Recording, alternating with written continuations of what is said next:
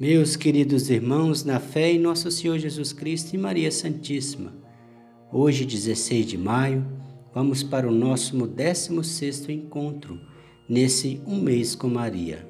Hoje com o tema A Ganância. Então vamos iniciar em nome do Pai, do Filho e do Espírito Santo. Amém.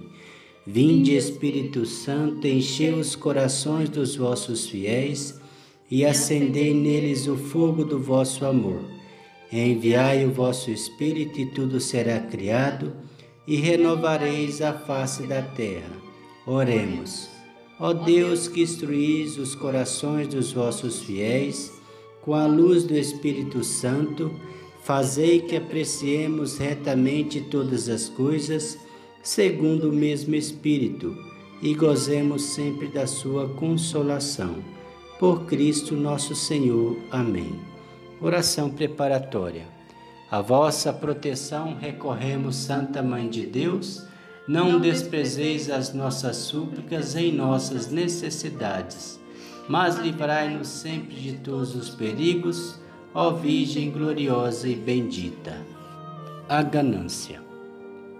São Maximiliano Maria Golbe queria fazer amada a Imaculada por todos os homens, pois isso era felicidade aos infelizes que procuraram felicidade nas alegrias do mundo.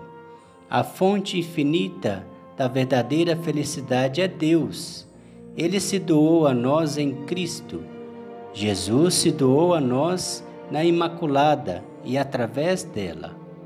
Pela Imaculada começa o caminho de felicidade que leva à fonte infinita, ao amor trinitário.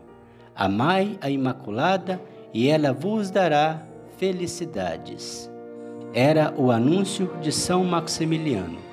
Procurar a felicidade nas alegrias deste mundo é ilusório, porque as alegrias terrenas não trazem nem provocam amor, mas ganância, que é o envenenamento do amor, como ensina São Tomás de Aquino. Por isso, São Abade Santo Antão distribuiu todos os seus bens aos pobres e foi procurar a felicidade no deserto. Já antes, São Paulo tinha esculpido em uma frase terrível a realidade da ganância dos bens terrenos no homem. A ganância é a raiz de todos os males. 1 Timóteo capítulo 6, versículos 10. São Bernardo afirma: Não conheço uma doença espiritual mais dura de suportar quanto a febre dos bens terrenos. O que pode curar esta febre é somente outra febre, a do amor divino. Uma postulante pediu, certa vez, para entrar entre as filhas de Santa Joana Francisca de Chantal, trazendo consigo coisas inúteis. A santa aconselhou-se com São Francisco Sales, que lhes orientou deixá-la entrar com aquilo que quiser. Quando o amor de Deus entrar na sua alma, saberá mandar embora o resto. A medida da nossa separação das coisas terrenas é a mesma do amor de Deus. Porque, como diz Santo Agostinho, mais uma alma se separa dos bens da terra, mais adere a de Deus. Não amai o mundo.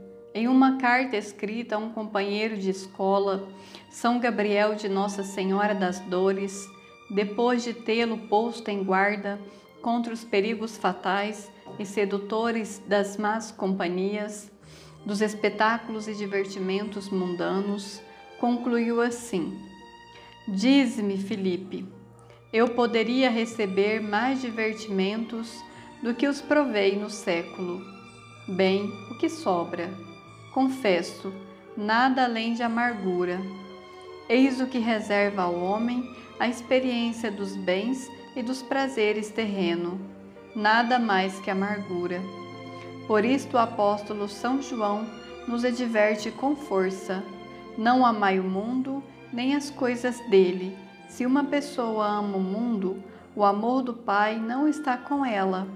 Porque tudo que está no mundo, a concupiscência da carne, Os olhos e a soberba da vida não vêm do Pai, mas do mundo. E o mundo passa com a concupiscência, mas quem faz a vontade de Deus fica eterno. 1 João, versículo 15 ao 17. Quem se entrega ao mundo e às suas concupiscências, quem vive de frivolidades, o que poderá esperar de Deus? São Tomás Moro, primeiro-ministro da Inglaterra, entrou no quarto da filha e achou-a preparando-se para uma festa. Para modelar o busto, duas damas a apertavam com cordas. Ao ver aquele martírio suportado pela vaidade mundana, o pai olhou para o céu e, num suspiro, disse à filha: Filha, o Senhor teria razão se te mandasse para o inferno, já que te esforças tanto para lá ires e se danar. Inimigo de Deus, quantas vezes, para satisfazer a própria ganância, recorre-se a injustiças e abusos? Não se chega a brigas e lutas? Por um pedaço de terra, por uma herança, um lucro, travam-se lutas amargas e violentas. São Tiago grita: De onde vieram as guerras e brigas que estão em vosso meio? Não chegam das, pa das paixões que combatem vossos membros? Desejais e não conseguis possuir, e matais, invejais e não conseguis obter fazeis guerra. Não tendes porque não pedis, pedis e não obtendes porque pedis mal, para gastar os vossos prazeres. Gente infiel, não sabeis que amar o mundo é odiar a Deus? Quem então quer ser amigo do mundo? Torna-se inimigo de Deus. Tiago 4, versículo 1 ao 4. Duras palavras, por isso santos como São Paulo consideram cada bem terreno como perda, lixo, pois ganhar é encontrar-se em Jesus. Lembremos de São Francisco de Assis, apenas convertido, deu-se conta e chamou loucura ir atrás das coisas vãs deste mundo. Em sua total pobreza, viu-se totalmente transfigurado e em Jesus crucificado. Uma vez, um filho espiritual de São Felipe Neri comunicou-lhe, moribundo, que se deixava a herança. Por testamento, São Felipe não só não exultou esta oferta, mas mostrou-se aflito pela doação. Ele disse que teria muito rezado pela sua cura, oferecendo até a própria vida.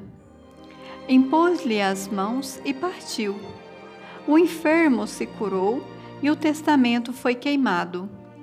Uma só ganância tinham os santos.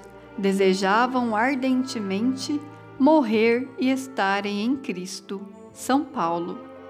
Deus era-lhes Deus e Senhor, o tudo são Francisco de Assis. E a ideia fica na Imaculada, São Maximiliano Maria Golbe. Então, meus irmãos, a ganância acaba com o ser humano, né? E afasta de Deus. Essa é a ideia central. Então não precisamos de ganância, devemos trabalhar para o sustento de nossas vidas e nossas famílias.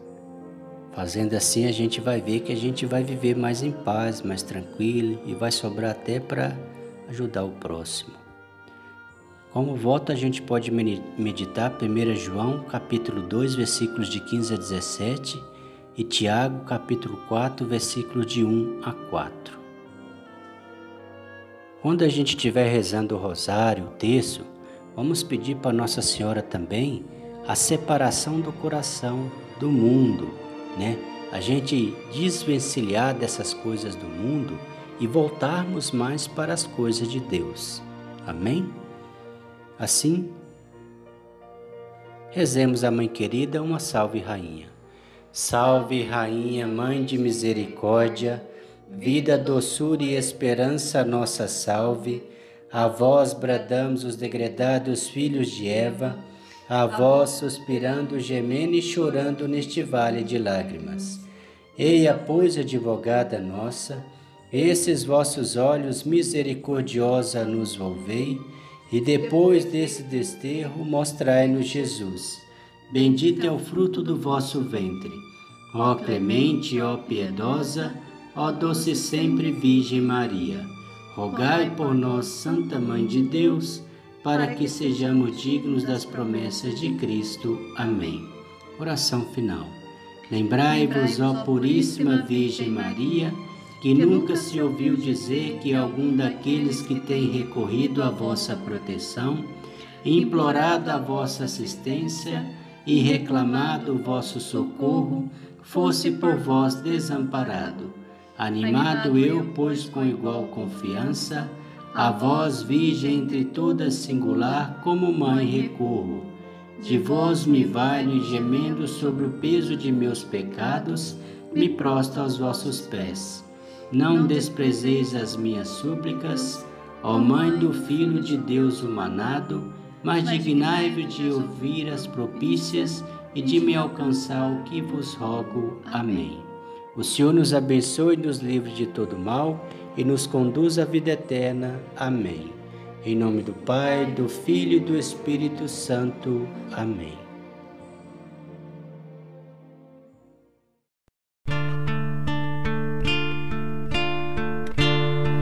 O Senhor fez em mim maravilhas, santo é seu nome. O Senhor fez em mim maravilhas, santo é seu nome. A minha alma engrandece ao Senhor exulta meu espírito em Deus, meu Salvador. Pois os olhos na humildade de sua serva, doravante toda a terra cantará os meus louvores. O Senhor fez em mim maravilhas. Santo é seu nome, sempre se estende sobre aqueles que o temem, demonstrando o poder de seu braço, dispersa os soberbos abate os poderosos de seus tronos e eleva os humildes. Senhor fez em mim maravilhas, santo é seu nome. Sacia de bens os famintos despede os ricos sem nada. Acolhe Israel, seu servidor,